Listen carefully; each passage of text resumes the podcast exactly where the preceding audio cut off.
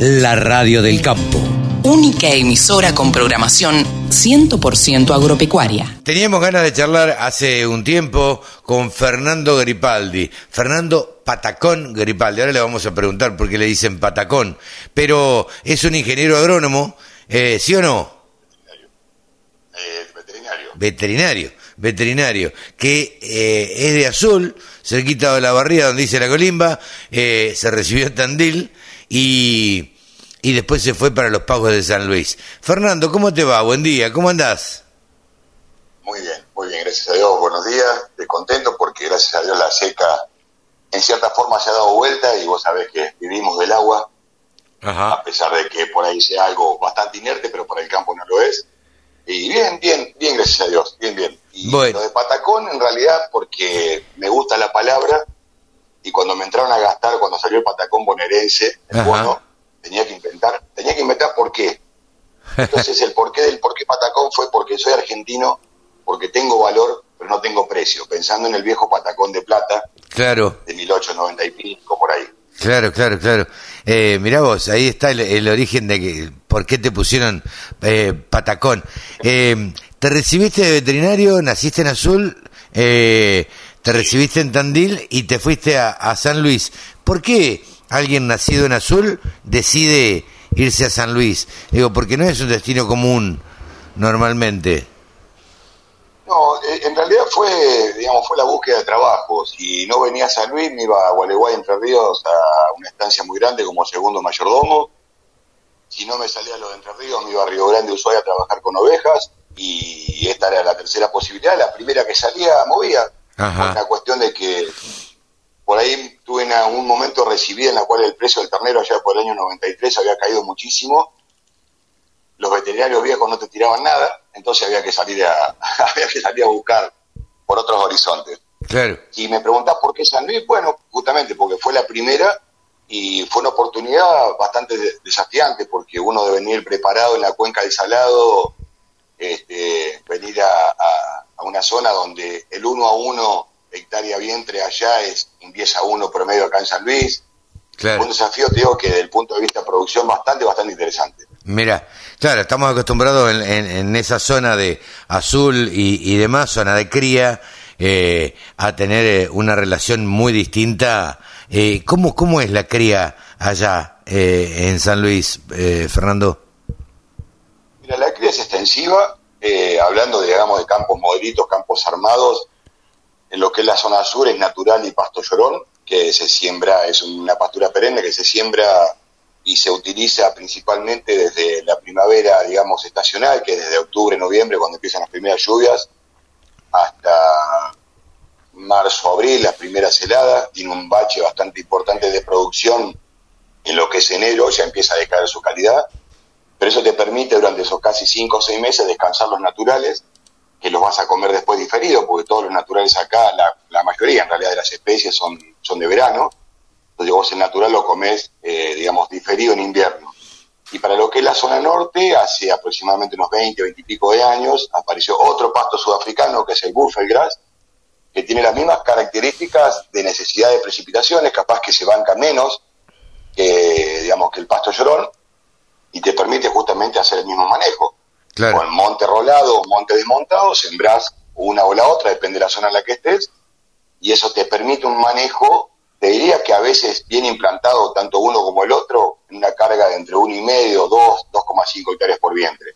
Ajá. Y de esa manera bajás la carga, digamos, bajás la, en realidad la, la, la predisposición del campo de tenerlo de 10, 8, 12 hectáreas vientre a una, a una superficie importante para lo que es la parte de primavera, primavera-verano. Claro. Fernando, eh, ahora vamos a hablar de un tema que a vos te apasiona, que es eh, dar charlas y, y ayudar. Ahora le voy a contar a la gente qué es lo que hace Fernando para ayudar y colaborar, eh, porque además es una persona sumamente solidaria. Pero quería preguntarte algunas otras cosas un poco más, no técnicas, pero de producción. En San Luis, eh, uno tiene la idea de que es una zona mucho más eh, seca que, que Buenos Aires, por ejemplo, que la provincia de Buenos Aires. ¿Esto es así? Sí. Y esto es así y encima las precipitaciones están marcadas por época. O sea, nosotros decimos que nuestras precipitaciones, para que te des una idea de, digamos, de promedio, abarcando toda la provincia, porque es bastante dispar en lo que es la cantidad de lluvia que hay en el año, pero primero te marco la época. Con suerte arrancamos a llover en septiembre-octubre hasta marzo-abril con el bache justamente de enero, que a veces es bache de febrero con muy buenas lluvias en enero, depende de los años, depende de la niña o depende del niño. Claro. Eh, y te diría que de promedio tenés que estar hablando, por ejemplo, en el nor noroeste de San Luis, 350, 380 milímetros al año, más acá en el centro, entre 450 y 550, y ya más tirando para el sur, llevándote para el límite con La Pampa, siempre ubicado en la zona centro-oeste, estás hablando de por ahí 550, 600, ya más para el este, Villa Mercedes, justo ahora, puedes tener zonas de 650, 700 milímetros al año. Claro, recordémosle a la gente, por ahí algún distraído, que nosotros estamos acostumbrados a 800 milímetros, ¿no? 800. Y todo el año. Sí, en el año. este, claro. Y todo el año. Claro. Nosotros tenemos, como te decía recién, de octubre a marzo, abril. A marzo. Por eso, el estacionamiento del servicio en, en San Luis, vos tenés que arrancar con el estacionamiento de servicio, por ejemplo, arrancar en diciembre con el servicio, cosa que esa vaca te vaya a parir en septiembre, octubre, cuando empiezan las primeras lluvias. Yo siempre digo que cuando llueve no llueve pasto, llueve agua. Claro. El pasto necesita sus 25, 30 días para crecer. Entonces la idea es llegar con esa vaca a parir y a su pico de lactación los primeros 30 días cuando ya tenga algo de disponibilidad forrajera. Claro. Con eso que logras que la vaca recupere estado, comienza a ciclar de nuevo y como dice Carlos Peñaforo, un viejo profesor de la Facultad de Río Cuarto, él dice que por el único agujero que conoce que se preña la vaca es por la boca. Claro, y sí, totalmente, totalmente. Una vaca si no está bien comida, bien alimentada, no se preña nunca. Este, le pongas lo, le pongas lo que le pongan, porque últimamente ha salido de todo, ¿viste? Este, sí. Hormonas de las que pidas y, y demás. Eh, Pero la vaca si no está en estado, por más que la hormonicé, la sincronicé o lo que fuera, no, no va a ciclar, o si cicla, su celo es, es infértil, obviamente. Claro. Claro, claro. ¿Y vos te acostumbraste allá, sí, después de tantos años? Me imagino que ya estás como, como en tu casa. Sí, sí, sí, digamos, estoy como en casa ya después de tantos años y aparte siempre dije que hubiera sido acá, Australia, Nueva Zelanda, Córdoba, Tucumán, donde hay trabajo y te sentís bien, yo creo que es como que te acomodás. El cambio sí. social es importante, el criollo de monte no es lo mismo que el criollo nuestro, ir conociéndole la, la, idiosincrasia de la gente es el desafío también grande que tenés, más allá de lo productivo, eh, digamos, yo siempre ahí remarco en las charlas que, que, que, lo que me sirve a mí en el campo mío, capaz que alambrado por medio y vos, Carlos, como vecino, no te sirva porque claro. Tu, tu empleado, tu distribución, tu idiosincrasia, tus ganas de querer invertir o no son distintas a las mías y no, no, no todas las medidas son para todos los campos, cada campo es un mundo completamente aparte. ¿Crees que, eh, acá te hago una pregunta un poquito más general, eh, porque vos tenés una visión amplia y, y, mirás todo el país más allá de, de que vivas en San Luis. Eh, ¿Crees que el ganadero es eficiente en la Argentina? Debería ser lo mejor. Ah, bueno. Muchas veces, sí, porque muchas veces consideran a la inversión como gasto son reticentes, o hace muchos años que ya esto fue cambiando, ¿no? Que digamos que el campo dejó de ser el campo a pasar a ser una empresa agropecuaria. Sí, claro. Aquellos que se subieron al cambio hoy por hoy, por digamos cuestiones económicas que los agarre, que los acuda, vienen acomodados y eso les sirve de espalda. Eh, no así el minifundista, a mí me ha tocado trabajar también con minifundios, con, digamos, con productores chiquitos, que su idiosincrasia cultural no les permite por ahí a, a acceder a ciertas tecnologías, como siempre dije, de costo cero. Claro. La tecnología de costo cero es esa potrera del campo, es distribuir agua, es estacionar un servicio, es buscar buena genética. Eh, no, yo nunca hablo de las cosas de punta, las cosas de punta que vayan al campo de punta y las cosas de base que vayan a los campos que, digamos, que por ahí la vienen peleando un poquito más. Pero creo que la Argentina, vos calculás que históricamente manejamos un 60, 60 y pico por ciento de destete cuando deberíamos ser, pero muy, pero muy, muy, digamos, muy lejos superior a, a ese número. Claro. Y, y, y, también, más allá de ese destete, que ese ternero tenga a su venta la cantidad de kilos que tiene que tener para que a vos también como campo cría. Hoy porque vale el ternero, pero cuando el ternero no vale tenés que tratar de buscar ser eficiente. Yo laburo en Pirlo también, Carlos, y, sí. Y siempre digo que si el número del filo es negativo, tratemos de acercarnos al cero lo más que podemos. claro. Y a veces, y sí, justamente, si digamos, si sabemos que estamos del cero a la izquierda con un signo negativo, tratemos de que ese número sea lo más cercano al cero posible. Claro. muchas veces renegamos del aumento de, del maíz o del aumento de la soja o del aumento del gasoil, pero tenemos un mixer que no funciona, tenemos un empleado que no está capacitado, tenemos un montón de cosas que nos transforma en ineficientes a pesar de que podamos invertir en lo mejor, nutricionista, eh, ingredientes en la ración, en el rodeo de cría, en elegir una buena genética, pero si no somos eficientes, desgraciadamente el número siempre va a ser negativo. Eh, yo sé que esto esto va de, acuerdo eh, a las posibilidades de cada ganadero, digamos, pero ¿crees que se utilizan todos los productos que los ganaderos tienen a la mano? Que, que se les da el cobre suficiente, que se les dan los suplementos suficientes. Eh, ¿Crees que, que el ganadero aplica todo lo que todo lo que tendría que aplicar y que, y que lo, tiene las posibilidades, que existen los productos? Eh, no, desgraciadamente no, y principalmente porque eh, todavía muchos consideran de que esa vieja frase que escuché hace muchos años que dice, si querés fundir el campo, contratar a un agrónomo o un veterinario. Sí, claro, sí, sí. Entonces, cuando vos tenés que romper ese hielo, yo siempre dije una cosa, y esta es otra frase de un gran amigo mío, que dice, un número calla mil palabras. Cuando vos querés convencer a alguien, y atrás viene la frase mía vieja que digo, a mí me dio más de comer un Excel que un lazo. Cuando vos querés convencer así, sí, cuando vos querés convencer a alguien de que tenga que hacer algo, mostrárselo por número. No, no, claro. Ese productor, ese cliente tuyo, vea que el número le cierra eh, ya si no se convence ya es un problema de él y no tuyo como asesor. Nosotros, yo siempre digo que no hay que tirar las cosas por tirarlas, sino explicarlos por qué, los cuándo y los cómo, y ver qué número final te tira eso. Y a partir de ahí empezar a hacer un trabajo muy finito de técnico, de asesor, de psicólogo, de asistencia social para que ese productor se convenza. Sí, pues es que en, eh, la radio del campo eh, es un desprendimiento de Nuevos Vientos en el Campo. Y Nuevos Vientos en el Campo se dedica a asesorar a empresas en la parte de comunicación. Eh, y yo siempre le digo a, a los clientes de uno, llámese una entidad, llámese un laboratorio veterinario, un semillero, una camioneta, transmitirle al productor cuánto le vas a dejar de ganancia o cuánto le vas a hacer ganar más con ese producto. Y así es la única forma que uno pueda convencer al productor agropecuario de que compre ese producto y no otro. Digo, esto es otra cosa, Carlos, disculpame. Sí. sí, y te digo otra cosa. ¿Y cuánto va a dejar de perder? Claro, Porque muchas veces tenemos que mostrarle más allá de cuánto va a ganar más, es cuánto menos va a perder. Totalmente, cuando totalmente. cuando, él, cuando él ve que por ahí el número no llega a ser positivo, o llega a ser medianamente o chiquitito positivo, tenés que decirle, pero usted está perdiendo acá por esto. Claro. Porque el mixer está roto y tira, no sé, la décima parte de la ración afuera del comedero. La décima parte de la ración de tirada afuera del comedero. Eh, eh, no un comedero, ponele, por darte un ejemplo así bruto, donde comen 300 animales, comen 15 kilos cada uno por día. Estás tirando mucha plata. Claro, estás tirando plata, claro. Eh, hay que.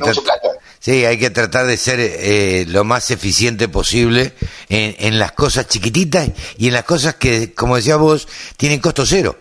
Digo, porque eso no, no, no es que le cueste algo. Eh, eh, Fernando, em, a ver, se, nosotros podríamos estar charlando, yo creo que le cuento a la oh. audiencia que a Fernando le gusta hablar más que a mí, y eso que yo estudié para locutor. Eh, pero por eso se dedicó a dar charlas. Contame cómo es lo de las charlas, Fernando. Mira, en realidad la pandemia, que no, no, nos puso un parate a poco, eh, iluminó esa partecita mía de que yo siempre dije que la experiencia y la plata bajo tierra no existen. Y en cada campo que he trabajado o que trabajo me, gusta hacer docencia con el empleado, pues yo siempre digo que él tiene que saber el por qué, el cuándo, los cómo y los dónde para, para saber hacer la pregunta que tenga que hacerte cuando vio algo que no, no le cerró, que no estuvo bien, que le pareció que quedó mal hecho. Entonces, a partir de ahí, como como la virtualidad te permite expandir un poquito más ese, ese, trabajo, eh, empecé, empecé a dar, a dar charlas técnicas de capacitación a operarios, a juniors, a grupos de productores a través de la virtualidad con temas por ahí específicos que uno tiene preparado o lo que te iban pidiendo. Y, de esa forma sumé, sumé a mi trabajo un trabajo más que además, si me escuchas hablar o me estuvieras viendo, es algo que me apasiona. Sí, sí, sí. Me apasiona hacer tanto, me apasiona dar una charla, me apasiona recorrer un lote, me apasiona, soy un apasionado de lo que hago, me encanta con locura. Y esto no es por venderme, lo hago... No, no, no, no, está eh, claro. Uno tiene que decir cuáles son sus cualidades. Exactamente, exactamente. Y bueno, y a partir de ahí, a través de contrataciones, he dado charlas virtuales a, gente corriente, a Formosa, eh, acá mismo en San Luis. El, puntano es una persona bastante reticente en muchas cosas, te cuesta entrarle. La idiosincrasia del criollo puntano, el puntano es bastante, bastante difícil de llegarle. Ah, mira. Y bueno, y, y con esto fue que, digamos, sumé algo más a mi trabajo que, digamos, que también me gusta me gusta preparar la charla, me gusta escribir una nota, me gusta, me gusta. Eh, Fernando, a, raíz de las charlas surgió algo donde eh, a vos se te surgió la idea también de poder ayudar a, a personas que lo necesitaban. Eh, contanos qué, qué y por quién estás haciendo unas charlas. Mira, bueno, digamos, tengo Instagram en, la, en el momento de la, de la pandemia, no soy, no soy anticomputadora, soy antirredes, pero bueno, una cuestión de expandir un poco lo que uno hacía, me armé un Instagram. Ah, pero sos un gaucho moderno. Sos un gaucho moderno. Eh, es más, si vos prestás atención, pongo muy poco folclore en mis historias, soy bastante rockero, así que este, se ve que he aprendido y sí, sí en las historias mías cuando, cuando las musicalizo.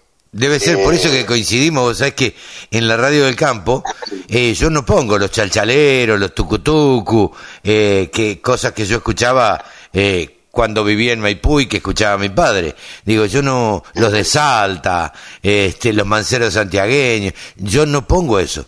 Es la radio del campo, si algo, si por algo se caracteriza, es porque tiene rock en, en, en la, en, en la música. Eh, porque la verdad es que yo pienso que la radio eh, la escucha gente que tiene menos 50. Entonces los menos 50 eh, probablemente no nos guste tanto el, el folclore.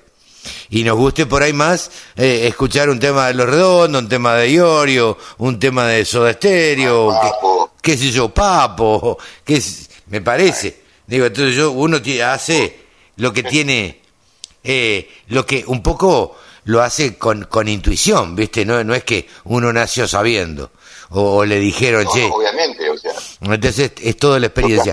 Contanos, a ver, además de no ser eh, eh, o de ser medio rockero, ¿qué es lo que se te ocurrió hacer por, por los demás? Mira, en realidad, siguiendo a esta chica, que es una chica de, de, de Entre Ríos, estudiante de Santa Fe Esperanza en la Facultad Veterinaria, en su primera entrevista de trabajo, faltándole dos materias para recibirte. Te cuento un poquito la historia para que la gente lo entienda. sí, sí, sí, sí, totalmente. Eh, iba al campo, creo que en el auto de su papá, tiene un accidente bastante grave y queda con las dos piernas con multi, multifractura. Ajá. Pero viendo a ella cómo la venía peleando y cómo la venía luchando y que cada tanto sus historias publicaba un número de CBU, un número de cuenta para que le ayudáramos porque viene de un lugar de lucha. Decir de un lugar humilde me cuesta por eso cambié la frase en su momento de, un hogar de lucha.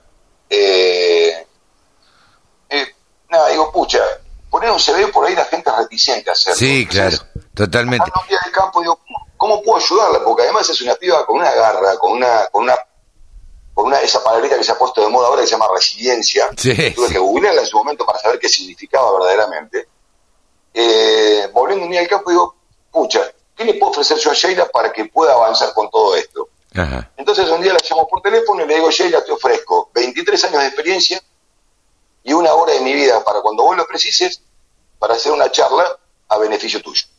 Vos te encargás de toda la parte operativa, de toda la logística, cobramos un arancel que lo diferenciamos entre estudiantes y profesionales para que el estudiante también pueda acceder. Claro. tiene un arancel, eh, digamos, módico para los estudiantes y profesionales y un arancel un poquito más caro, apenitas, para productores y profesionales. Hicimos la primera charla, la verdad que con un resultado que jamás me imaginé que iba a tener, más de sesenta y pico de inscritos. Mira. Atrás de, atrás de eso se prende Pablo Estañeto, que es un veterinario de Tucumán, que no nos conocemos, pero ya hoy somos como hermanos, y da una charla de cirugía, él hace cirugía de, de quinos a campo con anestesia inhalatoria, es profesor de la Facultad de Tucumán. Atrás de eso se prende otro veterinario más de caballo a dar una charla sobre, sobre cirugía también en, en, en manos, o sea, en miembros anteriores y posteriores de caballo.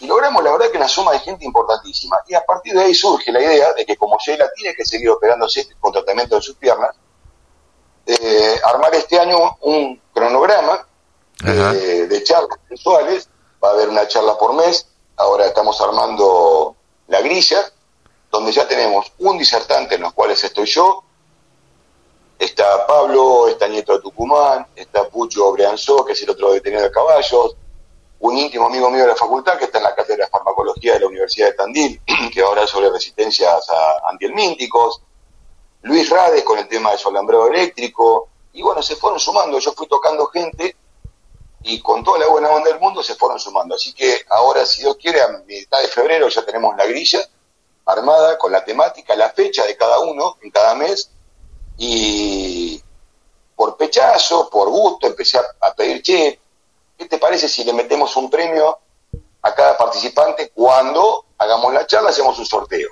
Claro. Y de ahí, por ejemplo, Tiburcio Imán nos donó dos libros, José Lier, que es un chico que es platero en azul, nos regaló un mate. Eh, nada, fuimos consiguiendo cosas para que, de acuerdo a la temática de cada charla, tengamos también un obsequio para, para, para sortear entre los participantes a modo de... De incentivo. De incentivo, ¿no? Exactamente. Claro yo creo que el incentivo más grande es, es ayudar. Vos es que mucha Sí, claro. gente ha pagado una inscripción y no ha participado de la charla. Eh, sí. Y sí, muchas veces la gente dice, bueno, yo quiero ayudar a esta gente y después por X circunstancias, porque no tuviste tiempo, porque no sé qué, porque te surgió algo este, que, no, que no esperabas, eh, nada, no podés participar y la verdad es que mucho no te importa. Eh, perder esa plata o, o- o no aprovecharla. Pero la verdad Ah, que sí. eh, es este es admirable lo tuyo y, y bueno desde ya la, también la radio del campo como te dije si no no hubiera sacado el tema eh, a disposición para difundir y para ayudar a Sheila que no la conozco y que bueno y que desde ya yo me pongo a, a disposición también para difundir lo que lo que haga falta Fernando Desde ya, yo te agradezco enormemente. Yo a Sheila tampoco la conozco personalmente. las cosas que, pasaron con, que, con, con la Eh. pandemia no Sí, sí, pero además yo porque la contacto vía, vía Instagram, eh, digamos, ya, ya es como que ella me dijo, Fer, eh, ya que empezamos conmigo, yo les propuse seguir con esto. O sea, todo este equipo de gente que estamos armando para la charla o el que se quiera sumar, mañana Juan Pedro necesita para su hijo, para su hija, para lo que fuera, ayuda para una operación, para un tratamiento, para lo que fuera. Creo que por ahí, más allá de poner un, un, un CDU, Sí. hacer esta convocatoria y todo este equipo de gente volvernos a prestar para otro y Sheila se ofrece, dice, lo que ustedes hicieron por mí, yo quiero hacerlo para otros. claro Así que estamos buscando la forma de, de- de- de- de ver, de ver yo sueño, ¿no? De, de armar una fundación claro con esta movida para, para ayudar a quien lo necesite, verdaderamente. La verdad que es admirable, Fernando. Eh, se nos acaba el tiempo, vos sabés que más de... eh, de una del tiempo es tirano en televisión, decían. Eh, Fernando, yo te, te comprometo, mira lo que te digo, a, a que nos volvamos a, a juntar a, a- a través del aire, eh, nos volvamos, volvamos a charlar y nos pongamos a disposición de Sheila o de quien sea para dar estas charlas que por un lado forman por, y por otro lado también ayudan. Entonces, eh, cumple una, una doble función. Y es el objetivo que uno se trazó cuando, cuando estudiaba locución, decía yo desde la radio quiero cambiar el mundo. Y no vamos a cambiar el mundo, ni vos ni yo. Pero le vamos a aportar un granito de arena que por ahí a otros le puede ser muy útil y que por ahí nosotros ni siquiera dimensionamos, ¿viste? Exactamente. Es, ta- es tan lindo, al menos intentarlo. Totalmente. intentarlo. Yo, mira, como, como, como, como para cerrar, Carlos, quiero contarte cómo, digamos, cómo cerré el año. Eh, estábamos en casa cenando en el teléfono, era Sheila, luego rápido, cortito. Me dice, Fer, ¿estás con tu familia? Sí, pon el altavoz. Era la segunda persona que se enteraba que le habían dado el alta de su pierna izquierda. Mira. Y además de haberse lo transmitió a su papá, que no lo tenía en ese momento a su lado, la segunda persona que llamó fue a mí y la verdad, sentirme ya parte de la familia de los Galetti, eh, nada, para mí fue el premio el premio más grande que recibí en el 2022. Y sí, ¿qué te parece? Después de mis hijos, la salud, todo, ¿no? Pero fue un premio, un premio emocional y humano grandísimo. Yo te agradezco, Carlos, enormemente y a modo de devolución de ese compromiso, yo me comprometo con vos para devolverte esta mano en algún día hacer algo técnico, hacer algo, algo productivo para tu audiencia, con todo gusto. A disposición. A disposición, Fernando, y este la radio del campo está para eso. Estamos para para tratar de difundir las cosas que realmente importan y que es lo único, como decís vos, que nos vamos a llevar eh, el día que no estemos en este plano. Eh, Fernando, muchísimas gracias por esta charla eh, y como te dije, te volveré a convocar para charlar de nuevo dentro de un tiempito para que me cuentes a ver cómo, cómo están organizando y cómo se planificó el año y cómo quedan las charlas para así podemos ir dándolas eh, por la radio y, tratando de convocar más gente también. Un abrazo grande y muchísimas gracias. Igualmente para vos y gracias, gracias la verdad por este lugar. Un cariño y un saludo muy grande a toda tu audiencia, Carlito. Y enormemente agradecido, viejo. Fernando Patacón Gripaldi, hombre de azul que vive en San Luis, ha pasado aquí por los micrófonos de la radio del campo. Todas las noticias, toda la información la radiodelcampo.com